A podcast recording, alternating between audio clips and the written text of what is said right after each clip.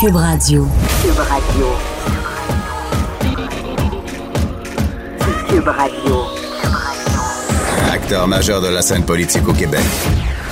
Il analyse la politique et sépare les faits des rumeurs. Trudeau le midi. Bon midi, bon vendredi. Ah oui, la fin de semaine qui va commencer. Euh, Pour certains même, c'est peut-être déjà débuté. Pour d'autres, ça va se faire au cours des prochaines heures. En tout cas, j'espère que vous aurez euh, un beau week-end, week-end du Grand Prix de Formule 1 de Montréal, le Grand Prix du Canada qui va se dérouler à partir d'aujourd'hui. Donc, vendredi 7 juin, mon nom est Jonathan Trudeau. Bienvenue dans Trudeau le midi. On va se présenter. Peut-être qu'on se connaît pas. Enchanté de faire votre connaissance. Euh, bienvenue à Cube Radio. On va plusieurs plusieurs sujets intéressants au cours de la prochaine heure. Premièrement, c'est vendredi, donc on essaie un peu plus léger vers la fin du show. Avec Véronique Racine, on va parler art et spectacle. Il y aura euh, bien sûr la chronique de Vincent Dessu- Dessureau, sa chronique du vendredi. Toujours des sujets euh, très intéressants à aborder avec Vincent et surtout dans une quinzaine de minutes. Euh, Françoise David, oui, oui, l'ancienne co-porte-parole, co-chef de Québec solidaire, mais qui est actuellement vice-présidente du mouvement Démocratie Nouvelle, va venir nous parler de la fameuse réforme du mode de scrutin.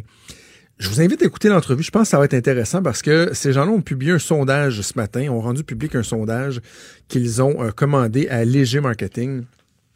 J'ai beaucoup de son, beaucoup, beaucoup de questions euh, par rapport à ça. Et euh, je pense que ça va être bien intéressant d'échanger nos idées, nos points de vue avec euh, Madame David dans une quinzaine de minutes. Sinon, pour commencer, je vais vous parler d'un truc qui vient tout juste de sortir. Merci à, la collègue Marie-Pierre qui m'a envoyé ça. Je trouve ça bien intéressant. C'est sur le site de Radio-Canada. Alors, euh, on donne le crédit. Radio-Canada qui a sorti ça. Ça se passe dans l'Outaouais. Euh, plus précisément à Lu- Luco. Lucuo, je sais pas comment on les appelle, hein, Luco, Lucuo, l'Université du Québec en Outaouais. Et euh, ça s'est passé au cours des dernières heures et déjà c'est rendu dans les médias. hein, ça va tellement vite de nos jours. C'est tout le corps euh, professoral qui a reçu dans leur boîte courriel euh, un lien vers une vidéo. Je vais vous en faire écouter un extrait, mais juste avant vous dire un peu de, de quoi on parle, on nous dit qu'il existe un programme qui a été mis sur pied euh, à l'Université du Québec en Outaouais qui s'appelle Expérience étudiante exceptionnelle, E3. Et ça, ça vise à améliorer l'image de l'université, puis également pour aider l'institution à recruter du personnel. Donc, on joue, un, un peu du marketing. Euh, on veut euh, améliorer l'image, etc., pour, euh, pour être attirant, puis avoir une bonne réputation, ce qui, est tout à fait louable en soi. Et là, donc, ces gens-là reçoivent dans leur boîte courriel un lien vers une vidéo. Et là, je ne vous ferai pas jouer la vidéo complète, parce que ça dure quatre minutes.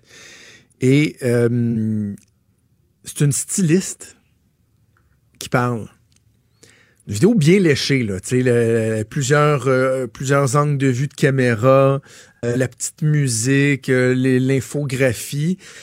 Et dans le fond, ce qu'on aborde pendant plus de quatre minutes, c'est le code vestimentaire pour les enseignants à l'Université du Québec en Outaouais. Et là, on dit, ben, vous avez une certaine latitude, c'est le fun parce que vous enseignez, vous pouvez être, vous pouvez être à l'aise. Et là, on leur donne des, conseils de style, quel genre de linge que vous pouvez mettre? Mais évidemment, évidemment, je pense qu'on le, le cœur du message, c'était de leur dire ne quoi pas faire. Hein? Qu'est-ce qu'on veut pas que vous fassiez? Écoutez l'extrait suivant. Tous les vêtements qui coulent du mode séduction. Donc, le- un décolleté plongeant, la bretelle spaghetti, euh, les pantalons trop taille basse, la mini-jupe. Les vêtements qui découlent du mode week-end. Le déchiré, le coton watté, les leggings, les vêtements de yoga, la casquette. On a l'air en mode week-end. Donc, on exige des étudiants qu'ils ne fassent pas ça. Donne l'exemple à notre taux.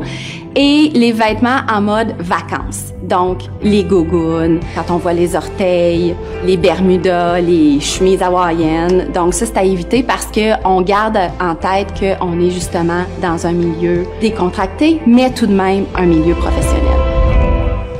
Oh, boy. Par où commencer? Tu sais, ça va être beau, le donnage de leçons.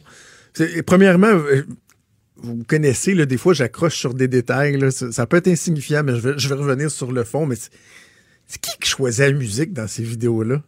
Ça fait toujours rire, moi. Il y a quelqu'un qui a monté la vidéo et qui a dit Bon, là, ça nous prend, ça nous prend une musique pour accompagner ça. OK, bon, mais là, on donne des conseils vestimentaires à des enseignants à l'université.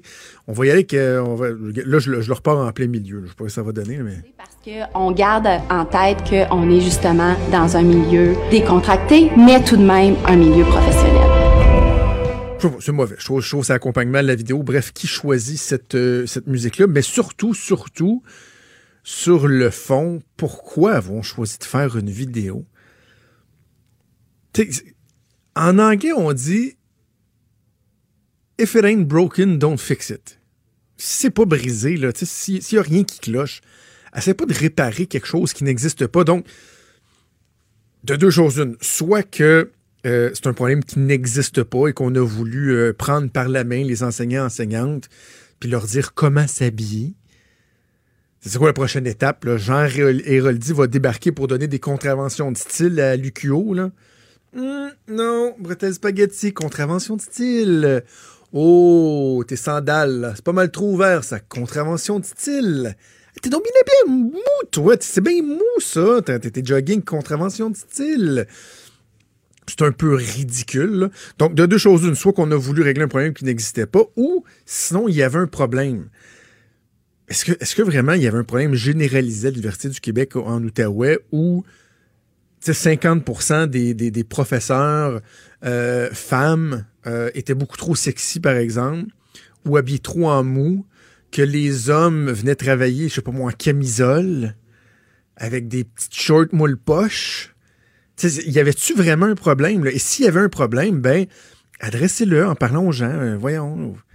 Ça, peut être une note aussi. Nous avons remarqué dernièrement qu'il y a peut-être euh, euh, un certain laxisme au niveau de l'habillement des, professeurs. Vous savez, il n'y a pas de code vestimentaire, il n'y en a jamais eu. On n'a pas l'intention d'arriver avec un code vestimentaire, mais on vous demande d'utiliser votre jugement, faire preuve de bon goût, puis faire un peu attention. Puis ceci est un mémo signé par la direction. Merci, bye. On a senti le besoin de faire. Savez-vous combien ça coûte faire des vidéos comme ça? Les vidéos corporatives, j'en ai déjà fait à l'époque où j'étais dans le privé, j'en ai fait aussi en, politique.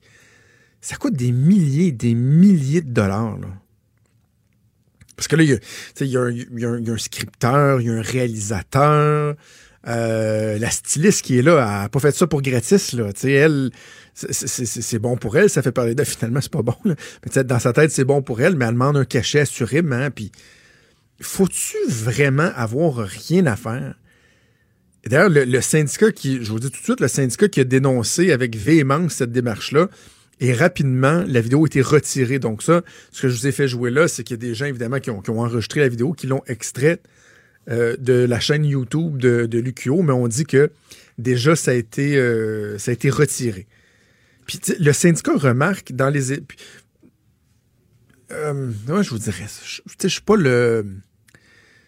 Je suis pas le premier là, à monter au barricades et à créer au, sexisme systématiquement.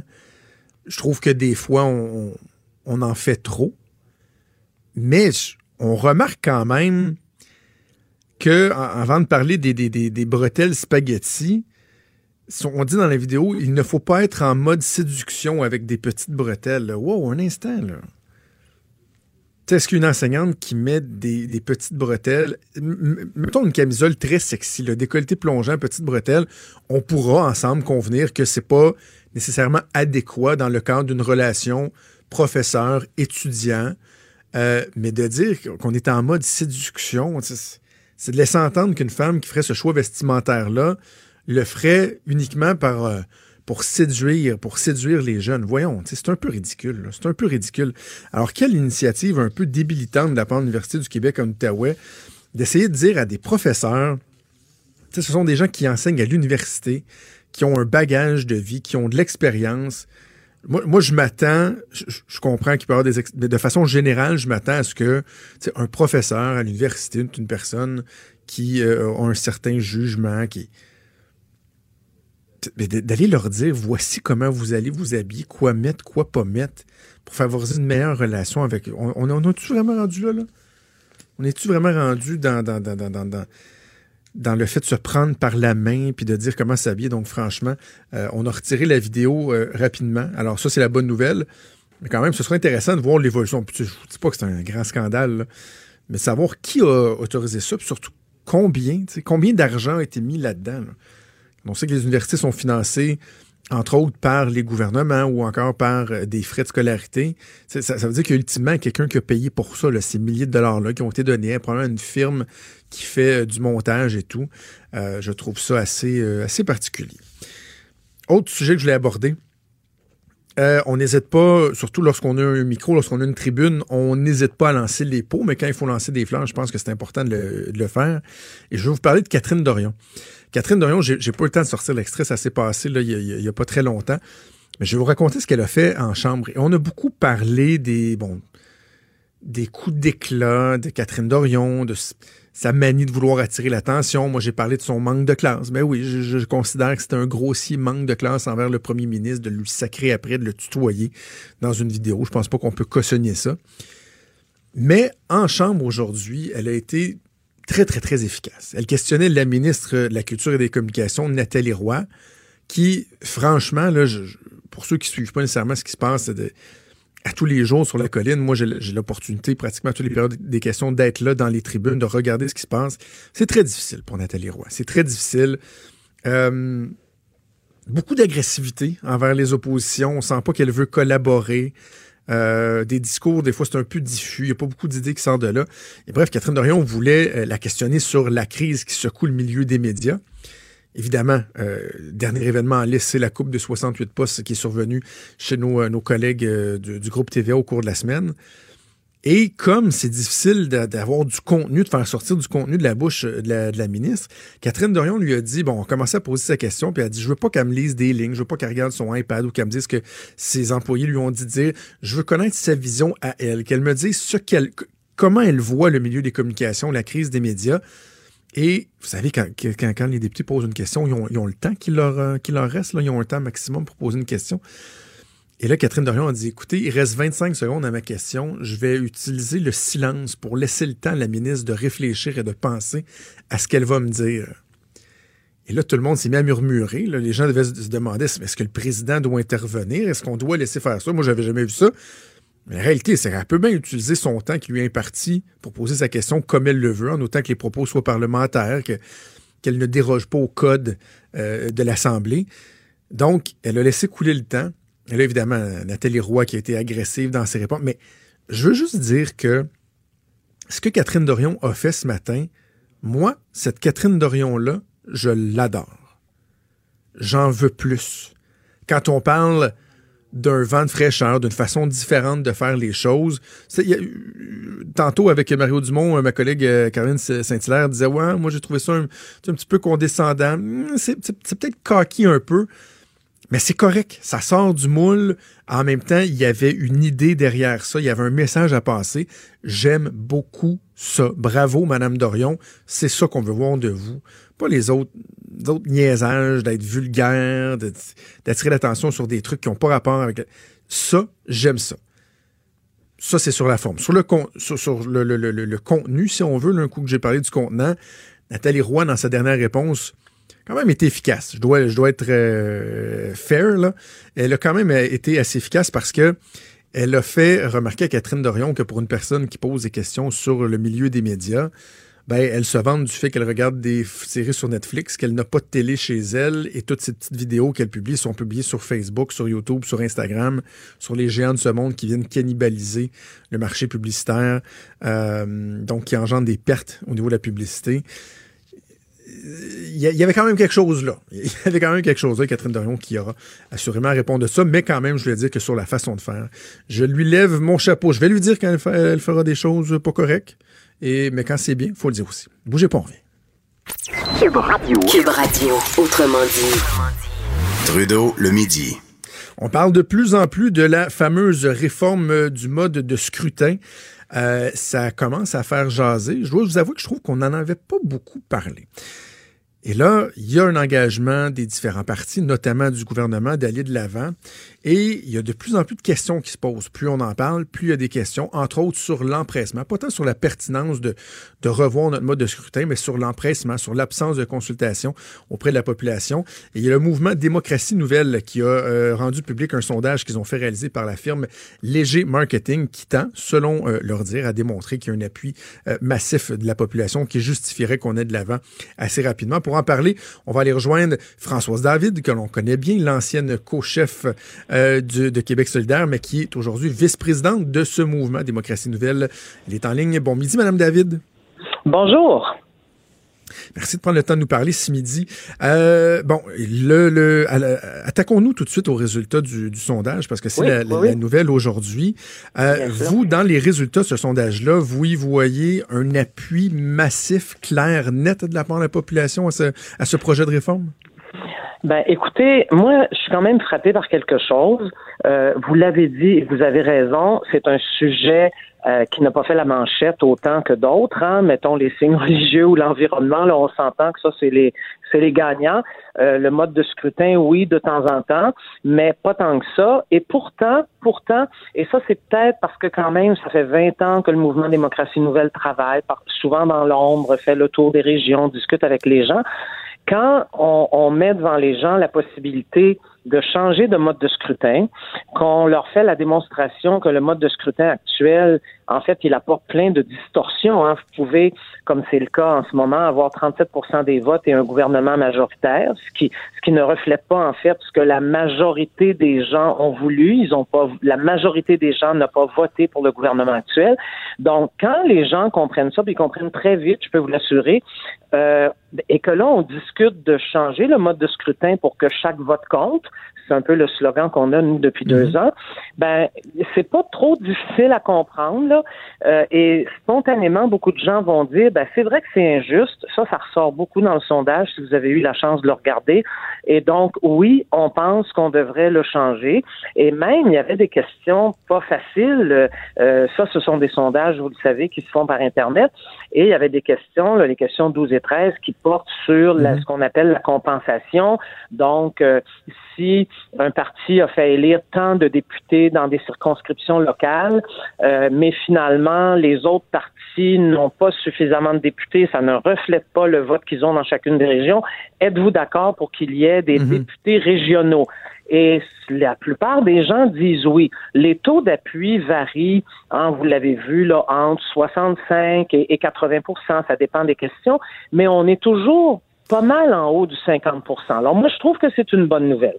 OK, mais le, sondage, je, l'ai lu euh, même deux fois d'un couvert à l'autre et euh, abordons certains aspects. Commençons par la première question qui était à savoir, est-ce que vous avez entendu euh, dernière, au cours des uh-huh. dernières semaines des reportages, que ce soit à la télé, dans les journaux, à la radio, sur les réseaux sociaux, par rapport à la réforme du mode de scrutin, il y a seulement 37% des gens qui disent en avoir entendu parler, ce qui veut dire que c'est une majorité nette également de 63% des gens qui n'en ont pas entendu parler. Donc, lorsqu'on en vient à la question de fond, est-ce qu'on doit davantage consulter la population, davantage euh, en parler? Est-ce qu'il n'y a pas là un, indice qu'on on pourrait s'apprêter à jouer dans un aspect qui, au niveau de notre démocratie, est fondamental sans que les gens sachent vraiment de quoi il en retourne?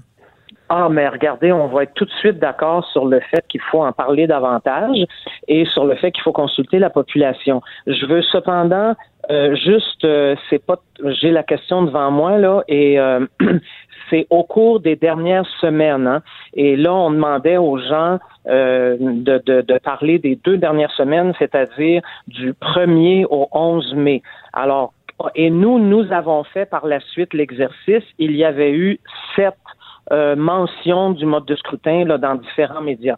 si on avait demandé aux gens, avez-vous déjà entendu parler dans les dernières années, je pense que le résultat aurait été meilleur. Mais je viens au fond de la question, parce mhm. qu'elle est, elle est pertinente, votre question, en tout cas, je me permets de le dire. Est-ce qu'on doit consulter la population? Ben évidemment que oui. Euh, ça, c'est clair. Ce que nous, nous disons au mouvement Démocratie Nouvelle, c'est que M. Legault, il a toute la légitimité pour d'aller de l'avant pour deux raisons. La première, c'est qu'il s'est abondamment commis sur cette question et pas seulement lors de la dernière campagne. ça fait deux ans que M. Legault répète partout, je pourrais vous trouver des citations, qu'il va réformer le mode de scrutin, oh oui, on le mode de scrutin proportionnel mixte. Bon. premièrement, M. Legault, ce que les gens lui disent, c'est respecter votre promesse. Deuxièmement, ça fait quand même 20 ans que le MDN travaille. Il y a déjà eu des États généraux en 2003, rappelez-vous, sur le mode de scrutin. Il y a déjà eu un avant-projet de loi présenté par le gouvernement de M. Charest en 2007.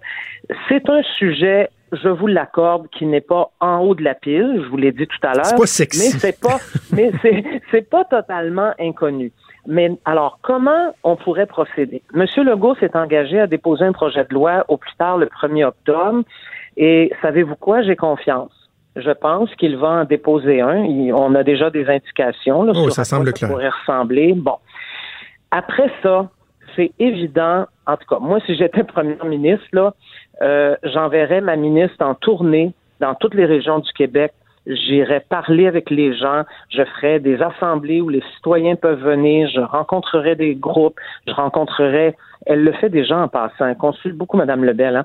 Les mhm. fédérations de municipalités, les grands syndicats, les grands mouvements, là, elle le fait déjà, mais elle devrait le refaire avec un projet de loi, parce que ça, c'est concret. Après ça, commission parlementaire, tout le monde est invité à venir s'exprimer. On la fait large. On fait pas ça trop sur invitation restreinte. Là, on fait ça large parce que le sujet est important. Et à mon avis, on peut adopter donc, après toutes ces consultations-là, un projet de loi définitif au plus tard au printemps 2020, ce qui donne la possibilité au directeur général des élections de réorganiser tout ça pour qu'on ait la prochaine élection avec un nouveau mode de scrutin. Ben, le, printemps 2020, c'est demain matin, Madame David. Là. Euh, pour faire une tournée de consultation, les, les, c'est ouf, c'est costaud comme, euh, comme défi. Là. Ah, mais c'est parce que, savez-vous quoi? Ben, regardez, oui, vous le savez. Quand un gouvernement a la volonté politique d'agir mhm. et qu'un gouvernement pense que les choses doivent se faire, c'est fou comme ça va plus vite. Regardez ce qui se passe avec les signes religieux, là. Vous et moi et plein de gens savons que le projet de loi 21 va être adopté avant l'été. Quoi qu'il en soit, et quelles que soient les réticences de certains, et quel que soit le moyen, ça va être adopté. Si M. Legault veut que ça fonctionne, il peut mettre les ressources suffisantes au bureau du directeur général des élections pour que tout s'organise. Je vous soumets aussi que euh, ce qui est sur la table en ce moment là, de la part du gouvernement, c'est en gros d'utiliser les circonscriptions fédérales au Québec, il y en a 78 mhm. qui existent déjà, donc là, on n'est pas en train de tout recommencer, le charcutage, là, puis le, le, déploiement d'une carte électorale. On peut très bien utiliser ce qui existe déjà. Il propose d'ajouter deux comtés d'exception, une et les îles de la Madeleine, pour les raisons que tout le monde comprend. Et après ça, 40 députés de liste euh, pour le moment, le gouvernement propose que ça soit sur la base des 17 régions administratives du Québec. Nous, nous pensons qu'il faudrait un peu diminuer le nombre de régions pour que dans chaque région, il puisse y avoir au moins deux députés de compensation, deux députés régionaux. Ça, c'est une discussion qui reste à faire. Mais autrement dit, on peut utiliser le matériel qui existe déjà, mettre des ressources suffisantes au bureau du DGE, et moi, je pense que ça peut fonctionner. Mais est-ce que est-ce que les élus de l'Assemblée nationale peuvent être juges et partis? Parce qu'au cœur de ça, il y a deux éléments. Il y a évidemment tout l'aspect démocratique, une représentation plus effective, etc.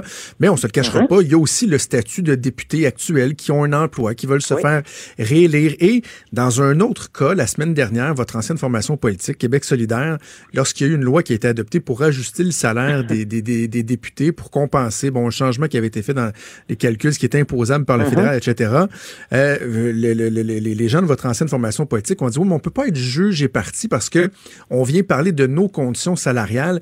Ben là, est-ce que c'est pas un peu la même question qui se pose par rapport à ça? Parce que fondamentalement, on parle de l'avenir de plusieurs des députés, de leur job, de leur gagne-pain. Est-ce que c'est à eux uniquement que revient le, le, pouvoir, la possibilité d'adopter ou non une loi en ce sens-là?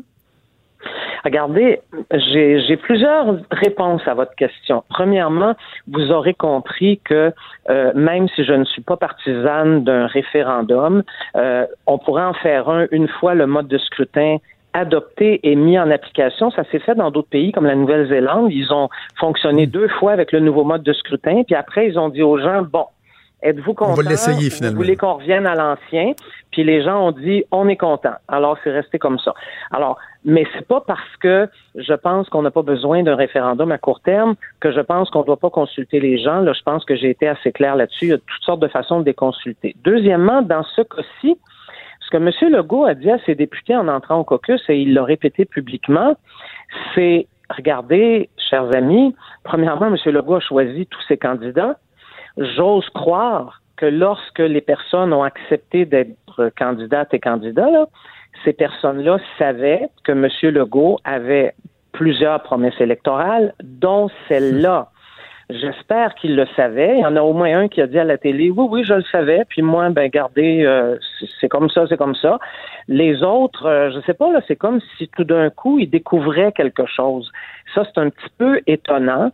Et Monsieur Legault, écoutez, il y a des fois où je suis pas d'accord avec lui, mais quand je suis d'accord avec lui, ça me fait plaisir de le dire. Euh, je trouve qu'il a bien agi en disant ses députés, chers amis, Là, c'est l'intérêt du Québec qui doit primer. Ce n'est pas l'intérêt de chacun d'entre nous comme députés. Alors que dans ce que vous m'expliquez, qui a trait à la rémunération des députés, on s'entend que là, évidemment, c'est vrai que si j'avais été encore député, j'aurais eu la même position. J'aurais souhaité qu'il y ait un comité indépendant qui puisse statuer là-dessus. Dans ce cas-ci, il s'agit moins du sort des députés que du sort du pluralisme des idées dans la population québécoise, une population qui nous dit oui, on aimerait que toutes les idées soient représentées à leur juste Mais est-ce que c'est pas justement la population, ultimement, Madame David, de, de, décider? Parce que je je, je mm-hmm. sais pas que comment vous percevez mes questions, mais je veux juste, je tiens à vous dire que je suis absolument pas contre. non, mais je, je, suis absolument pas contre la réforme de, de, de mode de scrutin, même que je vous dirais, j'ai un préjugé assez favorable. Par contre, je trouve trouve que c'est tellement essentiel comme changement. C'est au cœur, c'est le fondement de notre démocratie. Puis je me dis, on dirait qu'on a été chaudé par le, terme référendum, par l'exercice référendaire au Québec. Je me dis, pourquoi on mm-hmm. a, on est si réfractaire à dire, ben, allons devant l'électorat, vendons le projet au cours des prochaines années et, et, lors d'une, ça vous quoi, ça pourrait même être avant la prochaine élection, ça peut être un référendum qui sera mené de, manière euh, euh, euh, parallèle, mais de dire, est-ce que vous voulez ça? Êtes-vous d'accord? Embarquez-vous dans le projet? Pourquoi ça semble si difficile d'aller vers cette avenue-là? Ben, D'abord, je veux vous dire que moi, je n'ai aucun, euh, je, non, j'ai pas du tout la perception que vous êtes défavorable à quoi que ce soit. Là, je, pense qu'on cause très amicalement et ça me convient tout à fait. Euh, j'ai pas de problème à répondre à vos questions. Euh, bon, pourquoi on dit non à un référendum? Ben, il y a un peu deux raisons. La première, c'est que trois partis sur quatre s'étaient engagés s'ils étaient élus à réformer le mode de scrutin pour avoir un mode de scrutin proportionnel mixte, etc. Euh, les gens OK, vous allez me dire oui, mais regardez, est-ce que c'est vraiment là-dessus que les gens ont voté? Je sais que vous, vous, vous êtes légitime de poser la question. Et moi, je vais être légitimé de vous dire que c'est évident que c'est pas la première raison pour laquelle mm. les gens ont voté pour des partis politiques. On s'entend là-dessus, mais il reste que ça faisait partie de leurs engagements électoraux. Donc, ils sont tous, tous les trois, euh, très, très légitimés de dire, écoutez, euh, ça faisait partie de notre programme, pas seulement de notre programme, de nos engagements. Ils l'ont répété, M. Legault lui-même l'a répété à plusieurs reprises. Donc, moi, je pense qu'on ne prend pas les gens par surprise.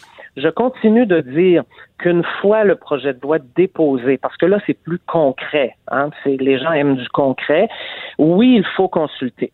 Ça, ça là, pour moi, c'est mhm. évident je et faire la pédagogie. À vous dire, ben, faire la pédagogie parce que je serais même prête à vous dire que si jamais, si jamais, après une grande tournée de consultation, il y avait toutes sortes d'indices, là, mhm. pas, pas, juste dans les airs, mais toutes sortes d'indices qui disaient, voyons, me semble que il y a des trucs pas clairs, euh, on ne sait pas où la population se loge, etc. Regardez, moi, je ne serais pas fermé pour l'éternité à l'idée d'un référendum mais jamais en période électorale. Ça, ça, je vais m'y objecter avec la dernière énergie pour une raison fort simple. En période électorale, les gens réfléchissent au gouvernement qu'ils veulent avoir, puis à ceux, des fois, au gouvernement qu'ils ne veulent plus avoir. Ils sont complètement dans une autre réflexion. Et en même temps, on leur dirait, chers amis, là, on double le problème. Là, on vous demande de réfléchir aussi à fond là, sur un nouveau mode de scrutin applicable dans quatre ans. Moi, je trouve qu'on mêle tout. Ça, je serais vraiment contre ça. Euh, Je trouve que c'est David, trop si je sais qu'on si je sais qu'on se rejoint, on se rejoigne à mi-chemin, une signature de registre, ça pourrait ça pourrait pas être une idée, ça dire aux gens, le gouvernement du Québec s'apprête à adopter une, une réforme de Mm-hmm. mode de, de- de scrutin. Euh, Estimez-vous qu'il devrait y avoir une consultation officielle par voie référendaire, puis là on exige qu'il y ait tant de milliers de signatures dans tant de, de, de régions, et si oui, ben ah, on comprend qu'il y a une volonté du, du, du, du peuple d'être consulté. Est-ce que ça pourrait être une avenue? Je vais y réfléchir.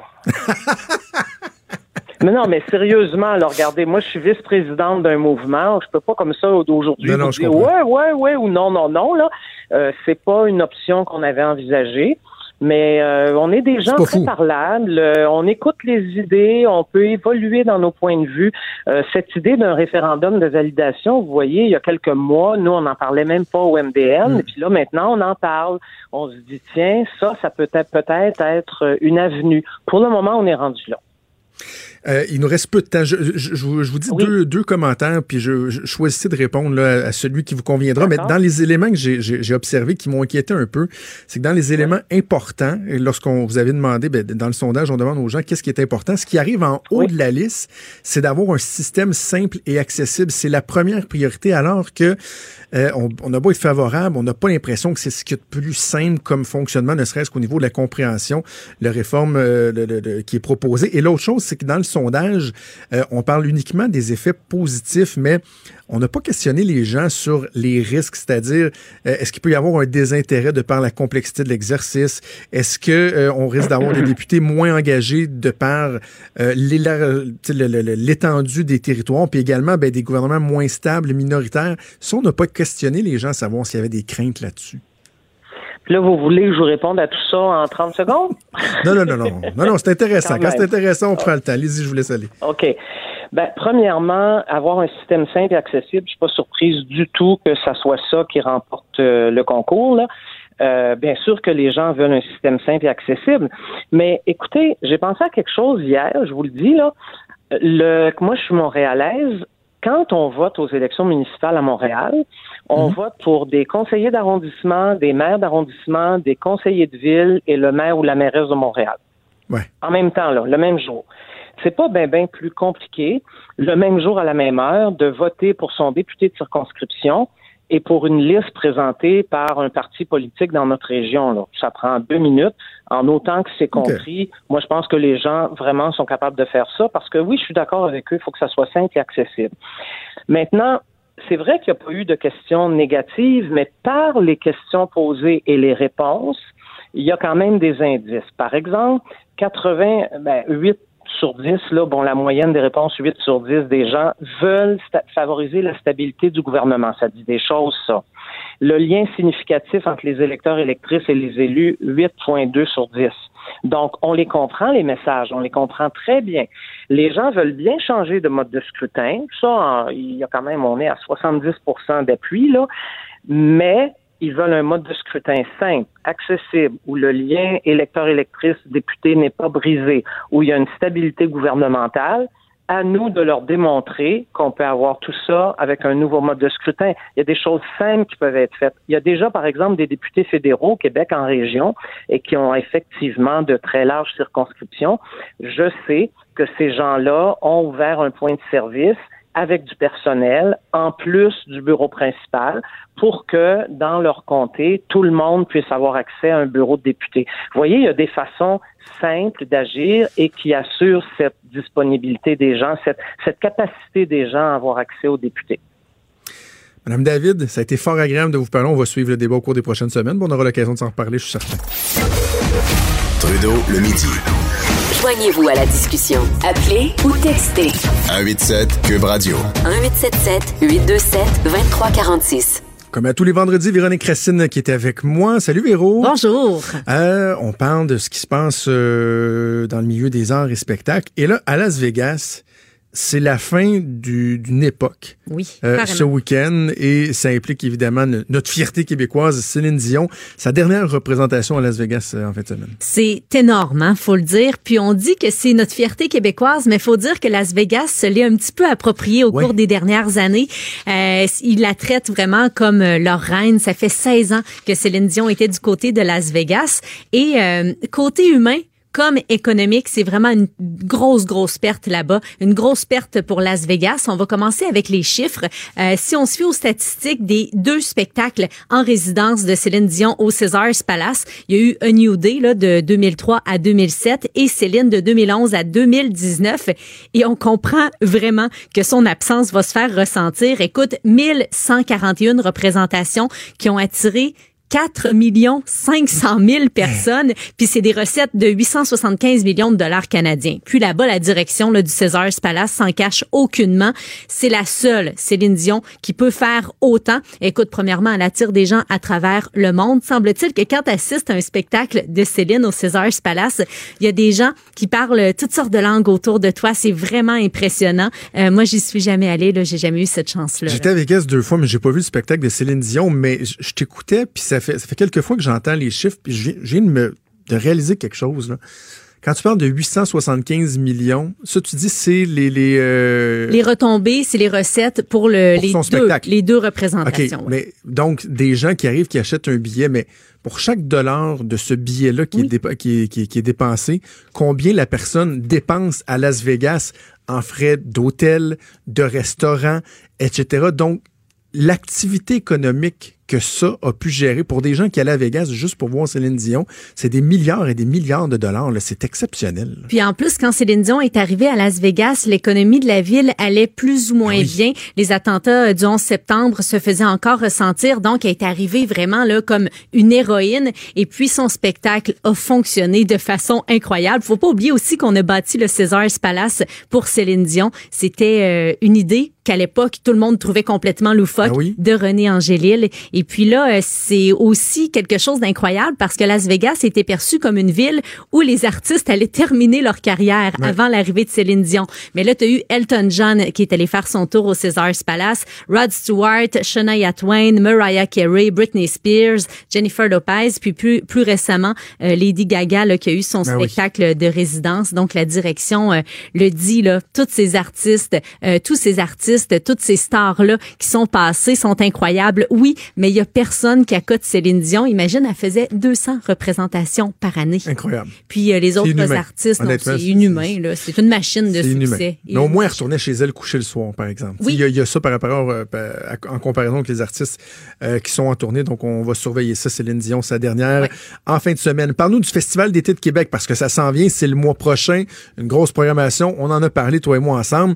Il restait une case à remplir. Il y avait un show principal qui n'avait pas été déterminé. Les fois où c'est arrivé normalement, c'était assez rapide où finalement on disait voici qui va être la tête d'affiche pour ce soir-là. On comprend que le festival d'été arrive pas à bouquer quelqu'un. là. C'est la tête On se parle de quoi, toi puis moi, puis on peut peut-être y aller, là? Oui, c'est la soirée. presque, presque. Écoute, j'en doute un peu, là, Je mais... peux aller euh, chanter du Mario Pelcha. ou du Corey Hart. Oui, oui, Écoute, on en rêve, Jonathan, on en rêve. Mais euh, faut pas oublier, par exemple, que là, c'est le 4 juillet, donc c'est la première soirée. Et qui dit 4 juillet, dit journée de l'indépendance oui. des États-Unis. Donc, les Américains, ils ont vraiment une réticence à venir euh, ici pour leur spectacle. C'est sûr Oh. qu'il y en a plusieurs qui vont donner des shows, mais ils font ça à domicile. Donc, semble-t-il que c'est euh, la première difficulté pour la, la direction du Festival d'été de Québec. Euh, Louis Bellavance a aussi mentionné qu'ils ont une idée très, très précise du style. On a dit on veut pas du rock. Il y a déjà Blink, il y a déjà euh, Leonard Skinner, euh, Imagine Dragons, Slipknot, et on ne recherche pas non plus du hip-hop ni de l'électro. Alors pour le 4 Ben juillet. J'y suis allée de supposition. Oh, ok. Euh, ben, premièrement, si on, on a de la difficulté à aller chercher des Américains, peut-être que ça serait une tête d'affiche canadienne. Ça pourrait être une très belle idée aussi. Euh, peut-être du pop country, parce qu'on n'en a pas hein, cette année de country Ah. au Festival d'été. on sent ton, ton enthousiasme Ah. débordante. Euh, Shania Twain, peut-être? On la connaît pour, euh, entre autres, Men I Feel Like a Woman. Euh, Il y a rien à son agenda sur son site web présentement. Euh, de juin, de, ben en fait, c'était en juin 2018. Ouais, elle était venue euh, à Québec et aussi Ouais. à Montréal pour la tournée Now. C'est sûr que Shania n'a plus la même voix qu'auparavant. Elle a eu la maladie de Lyme qui, semble-t-il, a endommagé ses cordes vocales. Elle s'en est pas cachée. Et ses fans, ça c'est vraiment, euh, c'est vraiment incroyable aussi. Je trouve que c'est une belle communion qu'elle a avec ses fans parce que personne qui lui en tient rigueur. Écoute, elle déplace les foules encore aujourd'hui. L'artiste euh, dans la cinquantaine, là, euh, c'est une renommée mondiale aussi, Shania Twain, depuis son album Come On Over, Ben oui. qui est l'album country le plus vendu de tous les temps. OK. Donc, Sinon, elle a, elle a vendu possibilités? 80 millions d'albums dans le monde. Ça devrait bien aller si elle qui fait la première partie. Euh, Kiddy Lang. euh, qui est derrière la chanson euh, Constant Craving. Ah Euh, quatre Grammy Awards pour Kiddy Lang. Est née en- à Edmonton. Euh, puis j'ai comme l'impression que ça serait plus une soirée nostalgique qu'une soirée de party. Là, donc soirée très enveloppante, euh, atteinte euh, country pop. Et cette tournée, elle, débute le 13 juillet. Donc, il y a quand même de la possibilité pour le 4 juillet. OK. Si on y va avec un Canadien euh, jazz, folk, crooner, Matt Dusk, je sais pas si tu le connais, là, on peut peut-être écouter, Joanie, euh, la chanson Good News. Ça va sans doute te dire quelque chose là, comme sonorité.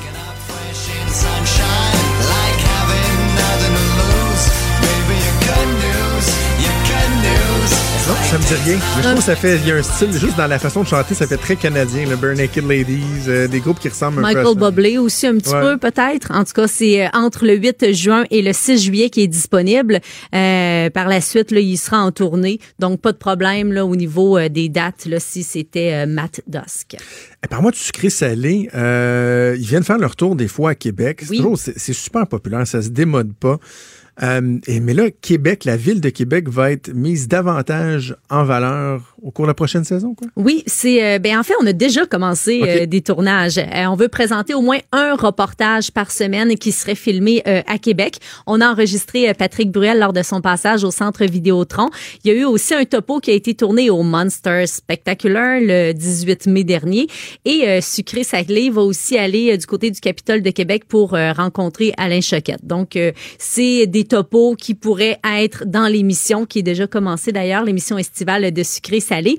Puis euh, il y a l'équipe de production qui veut aussi envoyer, puis c'est logique, là, des gens du côté du Comédia et aussi du Festival Ben d'été oui. de Québec, deux gros festivals là, de, de la ville. Donc, euh, on peut pas passer Oui. vraiment à côté de ça. On pourrait leur présenter nos nouveaux studios à Cube Radio qu'on va inaugurer la semaine prochaine aussi. Là. qui sont incroyables, qui sont donc bien beaux, puis ça sent bon ici. hein. Ouais, on a hâte de vous présenter ça. Hey, avant de, de terminer, euh, Woodstock en Beauce, euh, toujours un festival qui est très couru. Là, on a le nom des, des, des artistes qui vont être invités cette année. Oui, puis au cours des dernières années, on a eu des noms qui étaient quand même plus gros. euh, entre autres AWOL Nation. Mais là, la direction a constaté que peu importe les têtes d'affiche, Woodstock en Beauce, c'est un must, ça pogne toujours. Tu sais, il faut dire que c'est toute une organisation aussi qui est derrière l'événement. Il y a du camping, euh, il y a plusieurs scènes aussi, entre autres la Grange qui a été inaugurée euh, il y a quelques années. Donc, pour la 25e édition, c'est ça pour cet été, euh, on va accueillir les Cowboys fringants, Simple Plan, À la Claire Ensemble, Fouki et les Respectables. Donc, une programmation quand même très québécoise. Il va y avoir aussi des hommages à Bob Marley, Rolling Stones, Pink Floyd. Il y a Angel Forrest qui a une voix magnifique, une voix à tomber par terre qui va offrir une rétrospective de Woodstock 69. Michael Lang, on l'a annoncé il y a quelques semaines, c'est le fondateur, l'organisateur du vrai Woodstock. Il va euh, prononcer une conférence. Donc, en tout, c'est une quarantaine de spectacles pour la 25e édition qui va se dérouler du 27 au 30 juin à Saint-Ephrem de Beauce, Woodstock en Beauce.qc.ca si vous voulez des détails. On se laisse sur Welcome to My Life de Simple Plan qui va être là à Woodstock en Beauce. Merci Véro, bon week-end. On se parle la semaine prochaine. Salut. Do you wanna be somebody else? Are you sick of feeling so left out? Are you desperate to find something more before you're Trudeau, le midi. Pour nous rejoindre en studio, Studio à commercial cube.radio. Appelez ou textez 187 Cube Radio. 1877 827 2346. On termine la semaine avec Vincent Dessureau qui est en studio à Montréal. Salut Vincent. Salut Jonathan. Bonne fête en retard. C'était Ben, ta fête hier. ben, merci, merci. Ça a bien été. As-tu bien fêté, oui? Euh, oui, oui, mais hier, euh, j'allais à la, au premier vol d'un vieil avion euh, qui a fait le débarquement, qui revolait pour la Ouais, première ouais, fois ouais, en je t'ai 30 ans à l'aéroport de ouais. Saint-Hubert. Ça a été un peu ça mon, mon, mon, mon début de soirée de fête, là, donc tout en émotion. Ok, Je te dirais. Hey, on n'a pas tant de temps. Tu as beaucoup de très bons sujets. Je sais pas jusqu'à quel point ta pile était en ordre, mais je te sac ça sur le bord. Peu importe. Euh, OK, commence. euh, un décodeur de pleurs de bébé. Est-ce à dire qu'on pense qu'on pourrait euh, entendre un bébé pleurer, chigner, être en crise et euh, réussir à comprendre qu'est-ce Ben, qu'il nous dit? On en, on en est là, alors qu'on a vu ça dans des émissions, me semble, des fois d'humour, ou euh, dans les Simpsons, il me semble, des décodeurs de cris de bébé. Mais euh, grâce à la technologie, grâce aux algorithmes et à l'intelligence artificielle, on en aurait un, là, un premier qui fonctionne, euh, développé par euh, l'Institut des ingénieurs électriciens et électroniciens et la Chinese Association of Automation, donc deux groupements qui se sont associés pour développer euh, cet outil-là. Donc, il a analysé des... En fait, à la base, c'est un système de reconnaissance vocale traditionnel, mais qu'on a modifié pour les cris de bébé. Alors, en analysant toutes sortes de cris euh, de toutes les façons, donc sur les cris qui relient à la faim, à la fatigue, à la maladie, à de la douleur ou autre, mais l'algorithme finit par apprendre, l'intelligence artificielle finit par décoder les particularités de chaque pleur et serait capable de, euh, même à travers du bruit, là, donc ils ont même poussé ça à dire le système est capable de, de ra- disons, raccorder le son même à travers euh, une foule ou du moins à travers, euh, si tu invites des gens à souper, là, il va quand même comprendre le cri du bébé et euh, permettrait de dire aux parents, OK, ben, au moins de t'orienter vers ce qui est une, la cause de la pleure. Puis il y a des pleurs qui sont juste vraiment très anodins, puis d'autres qui sont un petit peu plus précis. Alors, ça fonctionnerait. Par contre, je ne l'ai pas vu à, à l'œuvre. Et eux demandent déjà la, contribution d'hôpitaux et d'experts dans le but d'augmenter la quantité de données. Tout ça, c'est toujours par rapport aux données. Le plus tu as de données, plus c'est précis. Alors, on veut des données, des cris de bébé dont on sait la cause, qui vont permettre d'augmenter la précision de cet appareil-là. Mon Dieu, que ça me laisse sans mots. Ben- que je me dis, tu sais, c'est une, OK, c'est une avancée, mais premièrement, comment prouver l'exactitude? Tu le bébé, tu peux pas lui demander finalement dix ans après, hey, quand tu pleurais cette fois-là, C'était pourquoi? raison c'est parce que tu avais mal à ton pied gauche. Deuxièmement, à part dire j'ai mal, j'ai faim, euh, je suis inconfortable, qu'est-ce que le, le bébé, souvent, il, il comprend pas ce qui se passe avec lui, il fait juste émettre une émotion. Oh, mais il Puis- dira pas, euh, Jonathan change de poste de télé, là. Je veux dire. non, non, je le sais, mais tu sais, c'est juste qu'à un moment donné, là, tu sais, il y a aussi une des solutions, euh, c'est juste d'être des parents. là. De connaître son rendu- enfant. Ben, c'est c'est rendu que ton enfant il est couché dans son lit, le moniteur est devenu un écran infrarouge avec lequel tu peux y partir de la musique, y parler. Euh, là, tu vas pouvoir demander à Cry Baby, euh, OK Cry Baby, pourquoi mon bébé pleure? Mais Il toi, en fait, Ah, ben, c'est ça, le bébé, il pleure, puis là, tu te dis, bon, il y a rien, là, il chiale pour rien. Parfait, bonne nuit. Ben là, c'est parce qu'à un moment donné, ça... Ben, en fait, je sais pas jusqu'à quel point c'est nécessaire ou ça vient pas favor- favoriser un certain désengagement encore Ben, je, plus. je pense que ce qui est expliqué, c'est que ça peut être plus un outil qui va permettre. Il y a quand même des fois où tu te demandes en maudit pourquoi il braille, là. Euh, Ouais. Puis Ouais. là, ça peut te permettre au moins de t'orienter un peu plus vers une raison sans que tu sois justement assis dans ton divan à dire Bon, qu'est-ce qu'il y a encore là? Euh, Siri, qu'est-ce que le bébé a? Puis là, il a envie de chier. Bon. mais, mais écoute, je suis content parce que je, je, je me demandais si ton, euh, ton sujet euh, me donnerait finalement envie d'avoir un troisième enfant euh, au lendemain de mon dixième anniversaire de mariage. Et non, Ben, une fois que ça tu vas- pas changé. Une fois que ça va être tout automatisé, là, la vie de parent, là, tu pourras, tu pourras peut-être le faire. D'ailleurs, félicitations pour vos 10 ans. Ça, Merci. c'est, pas donné à tout merci, le monde de nos jours. Merci, t'es gentil. Bon, OK, avez-vous le goût de tuer votre boss? Ouais, ben en fait, tu, me- euh, tu me, poses- tu me présentes ça comme ça. Ben, je je, je répondrai pas parce qu'il est peut-être à l'écoute. ben, en fait, moi, Euh, Ben, moi, je peux répondre parce que j'ai pas le goût de tuer mon boss, là. En fait, Ben je pense non, pas avoir jamais. Ben, en fait, puis je me demande, j'ai vraiment, j'ai eu quand même quelques boss pas nécessairement parfaits, là. Mais on Euh, parle vraiment de concrètement tuer, là, pas dans, au sens figuré. Genre, il me semble le tuer. Vraiment Euh, tuer, là. Effectivement, parce que l'Université de Londres est sortie avec, euh, en fait, une chercheure dans, dans, dans ce domaine-là, Julia Char, qui est sortie sur le désir de tuer son patron, qui serait, semble-t-il, quelque chose d'assez récurrent dans la population. On dit, on dit qu'une personne sur deux a déjà fantasmé à l'idée de d'assassiner son patron. Euh, et elle, ce qu'elle explique, c'est que même si c'est très, très répandu, c'est pas nécessairement une mauvaise chose de fantasmer à l'idée de euh, tuer son, son patron. Qu'au contraire, c'est quelque chose qui euh, fait du bien dans certains cas, va peut-être vous empêcher de passer réellement à l'acte, de, de se l'imaginer. Et qu'à la base, c'est un, exercice d'empathie. Euh, t'as le goût de, tu sais, je l'ai donc bien, lui, mais admettons que j'y faisais ça, là. Est-ce que là, hop, là, ah ouais, mais c'est vrai que là, il souffrirait. Donc euh, là, tu te, sens, tu te sens un peu plus empathique envers ton patron, puis ça te soigne un peu quelques blessures. Tu comprends? T'es moins frustré de t'imaginer y faire vraiment du mal. Parce qu'elle explique la quantité de monde qui passe à l'acte, c'est minime, là. Il y a quelques psychopathes Oui. ou, ou autres. Mais que le On fait de. aussi de se faire faire des punching bags à l'effigie de votre femme ou de votre mari. Comme ça, quand vous avez envie de les battre, là, fessez-tu le punching bag, là, c'est parfait, c'est bon. Après ça, vous allez être comme tout détendu. J'ai envie de, donner un, conseil, là, euh, vraiment, là, très profond, là. Changez de job avant d'en arriver là. Ouais, mais fois, ta... Mais tu sais, tu peux aimer ta patron, job, mais là. tu sais, tu peux aimer ta job, mais ton patron est. Oh, mais tuer Vincent. On parle de. Non, mais on tuer. dit pas que t'as le goût de. Ben, tu sais, que tu as le goût de passer à l'acte, mais que tu vas fantasmer à l'idée de. Et que ça, c'est pas nécessairement un signe que vous êtes un psychopathe parce que il y a 1% de psychopathes dans la. On dit qu'il y a 1% de psychopathes dans la population, puis 50% qui rêvent de tuer le patron. Alors, euh, ben, sachez-le, les, rêvé de tuer quelqu'un. mais les, pat- les patrons qui nous écoutent, sachez-le, il y a vraiment beaucoup de vos collègues qui veulent vous tuer. Là.